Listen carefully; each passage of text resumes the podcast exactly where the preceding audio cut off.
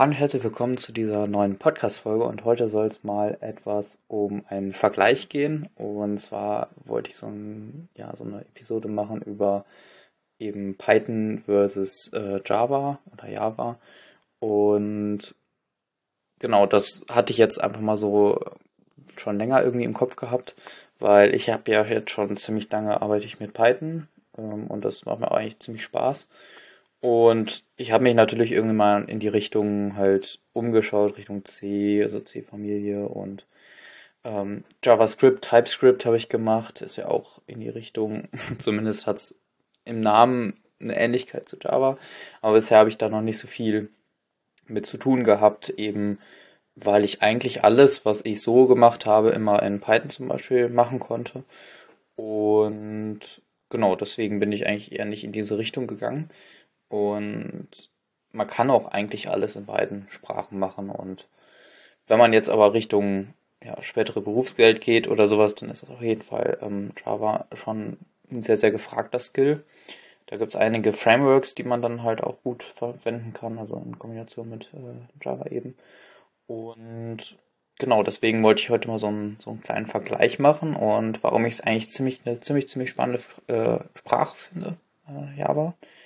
Und genau, weswegen ähm, ich das letztendlich auch noch mehr weiter ausbauen will. Also auf jeden Fall die Sprache.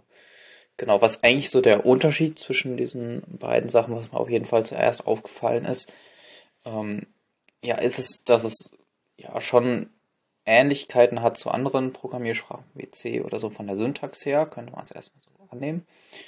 Und Sonst gibt es eigentlich alles, was es auch äh, ja, in Python auch so gibt.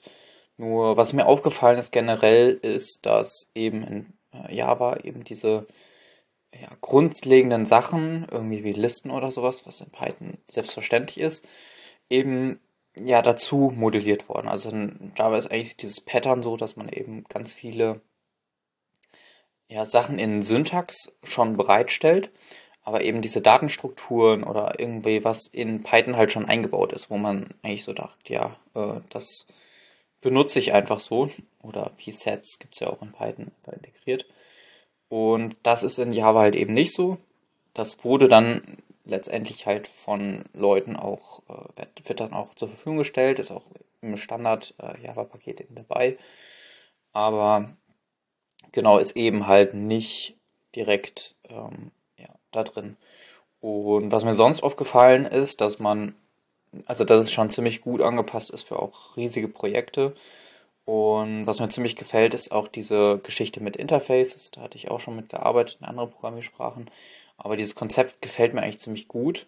Und das hat man in Python jetzt nicht so wirklich. Also da hat man zwar Vererbung, also dass Klassen auf andere Klassen irgendwie aufbauen können. Und dass auch mehrere Klassen auf eine Klasse aufbauen können. Also das gibt es auch. Und aber dieses ganze Polymorphie, das ist gar nicht so krass ausgebaut und diese objektorientierte Programmierung kam ja auch erst mit, also in Python ein bisschen später rein. Da gibt es auch diese ähm, ja, Überbleibsel von irgendwie, dass man zum Beispiel in Funktionen dann noch äh, eben äh, Self dazu schreibt in Python. Und in äh, Java gibt es das halt nicht. Also in Python ist es eigentlich überflüssig, wenn man irgendwie das in eine Klasse reinschreiben muss in jede Funktion. Mittlerweile die IDEs und sowas können das auf jeden Fall alles äh, auch ziemlich schnell dann vervollständigen. Da muss man gar nicht mehr das Self vorschreiben, aber das ist zum Beispiel in Java nicht so. Ähm, da gibt es sowas ähnliches, was damit assoziiert wird mit Self, wie in Python, das ist halt this. Und das kann man meistens optional benutzen, außer wenn halt irgendwie zwei Variablen zum Beispiel den gleichen Namen haben oder so, dann sollte man halt this dann vorschreiben, damit man wirklich kennzeichnet, dass diese Variable eben von der Klasse ist. Ähm, genau, was ich immer irgendwie intuitiv noch mache von Python, aber ich glaube, das ist auch generell von der Norm eher so, dass man da noch dieses this vorschreibt, zumindest schlägt einem das äh, eben IntelliJ vor. Äh, IntelliJ nutze ich ziemlich gerne. Ähm, genau, und ja, dann noch eine andere Sache, eben diese Typenbezeichnung. Äh, Python geht ja auch in diese Richtung äh, mit Python 3.10 bzw. 3.11, dass man da eben diese Typisierung vornimmt. Das ist aber eigentlich eher nur so optional, eben, dass man von der ja, IDE äh, das besser also klassifizieren kann, was das jetzt für ein Objekt ist. Und in äh, Java ist es halt eher von der anderen Seite. Da sagt man erstmal grundlegend ist alles typisiert und da muss man halt gucken, wie man damit umgeht. Ähm, und dann gibt es aber noch ein paar Ausnahmen, wo man dann sagt, ja, okay, dieser Datentyp ist jetzt variabel, aber das sollte man halt eher vermeiden. Genau. Das ist eigentlich, dass man halt von Python von der Einrichtung von überhaupt nicht typisiert bis halt ja, optional typisiert geht. Und in Java ist man da irgendwie ein bisschen die andere Richtung gegangen. Und ich mag gerne tatsächlich diese Typisierung, dass klar ist, was dieses Objekt jetzt ist. Aber ähm, genau wie gesagt, in Java gibt es auch ähm, ja, eine Klasse oder halt einen Objekttypen, der ist optional, da muss man halt immer gucken, was da ähm, Sache ist. Aber eben, ähm, sonst kann man auch mit var zum Beispiel arbeiten, aber ich würde das wie gesagt nicht empfehlen.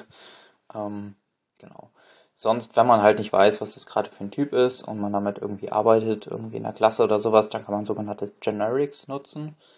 Das ist einfach nur ja, so ein Platzhalter für eben diesen Datentypen. Da kann man dann vielleicht nicht so viel mitmachen, dass man, man weiß ja nicht, was das jetzt für ein Typ ist, deswegen kann man auf diesem Typen halt irgendwie schlecht auch irgendwelche Funktionen aufrufen, die nicht vielleicht äh, grundlegend sind. Ähm, wobei es da eigentlich ziemlich wenige Sachen sind, die irgendwie grundlegend sind.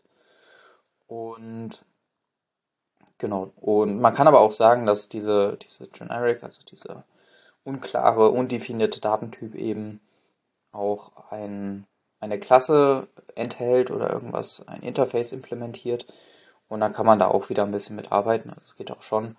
Und das finde ich eigentlich ziemlich, ziemlich ähm, ja, spannend, äh, mit diesen Strukturen halt arbeiten zu können. Und da hätte ich auch mal Lust, in so ein bisschen größeren Projekten mitzuarbeiten dass man das einfach, also ich finde, das ist immer noch so ein, ja, so ein bisschen, dass man da nochmal, ähm, ja, wie soll ich sagen, also das Ganze irgendwie noch ein bisschen vergoldet. äh, so kann man es vielleicht, also von der, von der Struktur her, von dem Projekt her nochmal ein bisschen strukturierter aufzubauen. In Python kann man auch so vorgehen, dass man da wirklich diese Struktur, also dass man sich eine klare Struktur schafft. Aber wie gesagt, ist es nicht alles immer so vordefiniert in Python. Es ist viel out of the box, wie gesagt, mit Listen und sowas. Man kann ziemlich schnell irgendwie was anfangen.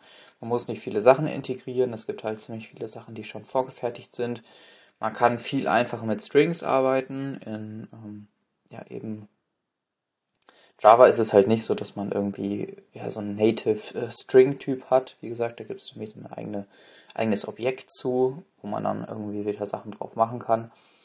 Und genau, da muss man sich halt immer gucken, äh, ja, immer gucken, wie das eben ähm, ja, dann gehandhabt wird. Und in Python ist es halt schon eingebaut. Man kann verschiedene Operationen auch drauf ausführen. Und was ich halt in Python auch ziemlich ja, schön finde, ist diese, dieses Überlagen, Überladen von Operatoren. Sollte man sich auch mal anschauen, wenn man da mit Python arbeitet, dass man einfach auch Objekte miteinander multipli also oder addieren, multiplizieren, dividieren kann. Und man kann halt äh, definieren, was diese, ja, ja, diese Operation halt eben machen soll. Und das ist eben nicht in Java so. Also man könnte zum Beispiel ein Objekt A definieren dann kann man das Objekt A plus das Objekt B betrachten und dann kann man sagen, was passiert äh, ja und äh, was wird dann wieder zurückgegeben. Könnte ja theoretisch auch ein anderes Objekt sein. Also man ist da ziemlich frei, eben diese ja, Addition so zu definieren, wie man es halt will. Teilweise ist es ziemlich ja, hilfreich, finde ich. Also wenn man so ein paar Sachen eben ziemlich vereinfachen will, äh, habe ich da sehr, sehr gerne mitgearbeitet. Das geht in Java halt nicht. Da muss man dann über Funktionen gehen und ja, genau. Generell ist es halt, Java halt so aufgebaut, dass man eben ja, viel mit Funktionen arbeitet und genau einiges da machen kann. Genau, mit Typen, also man arbeitet, es dreht sich eigentlich die ganze Zeit halt eben um Objekttypen, was implementieren, also was enthalten die, was für ein Interface ist das. Und über diese Interfaces kann man halt auch sicher gehen, wenn halt ähm, ein Objekt eben ein Interface implementiert hat, dann weiß man halt, dass dieses, ja, Interfa äh, dass dieses Objekt eben die und die äh, Eigenschaften dieses Interfaces. Also nicht die Eigenschaften, sondern eben diese Funktionen eben beinhaltet. Und dann gibt es noch abstrakte Klassen, äh, die das dann nochmal von der anderen Seite aufrollen. Manchmal kann man sich überlegen, ja, nutze ich ein Interface und dann eine abstrakte Klasse, aber ich glaube, das wird hier noch ein bisschen zu weit führen. Ähm, genau, und da kann man ziemlich crazy Sachen auf jeden Fall mitmachen. Dann kann man auch noch äh, Objekte zu anderen Objekten casten und sowas eben. Da verliert man schon Informationen dann über das Objekt, ähm, kann das dann halt nicht wieder zurückstoren. Äh, ja, in einem gewissen Rahmen schon, aber ähm, genau. Und ja, das ist halt so für, wenn man jetzt Richtung Frameworks geht, wie ähm, Spring Boot. Da habe ich jetzt die Woche ein bisschen angefangen, mich da ein bisschen reinzuarbeiten. Und da kommt man ziemlich, ziemlich schnell rein. Also ein bisschen besser finde ich das als zum Beispiel bei Django. Django ist ja so ein Web-Framework. Ähm, genau, und Spring Boot äh, wird halt einfach von ziemlich vielen ja, großen Companies auch eingesetzt, eben für ja, Web-Development, also für so eine Web-App oder eben für eine ähm, API-Schnittstelle. Und ja, genau, dafür ist das auf jeden Fall ähm, ziemlich einfach einzurichten. Da gibt es auch eine Website, wo man sich halt so ein Projekt, so ein Dummy-Projekt zusammenstellen kann, welche Pakete da drin sein sollen und auch einiges Sachen mehr, wie Java-Versionen und sowas. Und auf jeden Fall ziemlich spannend und da kann man ziemlich schnell auch was mit aufbauen. Also ich habe da innerhalb von ein paar Stunden dann ähm, ja eben ein Projekt aufgebaut, wo man eine Datenbankanbindung hat, äh, wo man mehrere API-Endpunkte hat, die dann eben auf die Datenbank zugreifen, wo man dann irgendwie so ein Datenmodell kreieren muss und sowas und das ging ziemlich gut. Das hat mich auch ziemlich erstaunt, dass man da so schnell dann mit den einzelnen Punkten halt fertig war.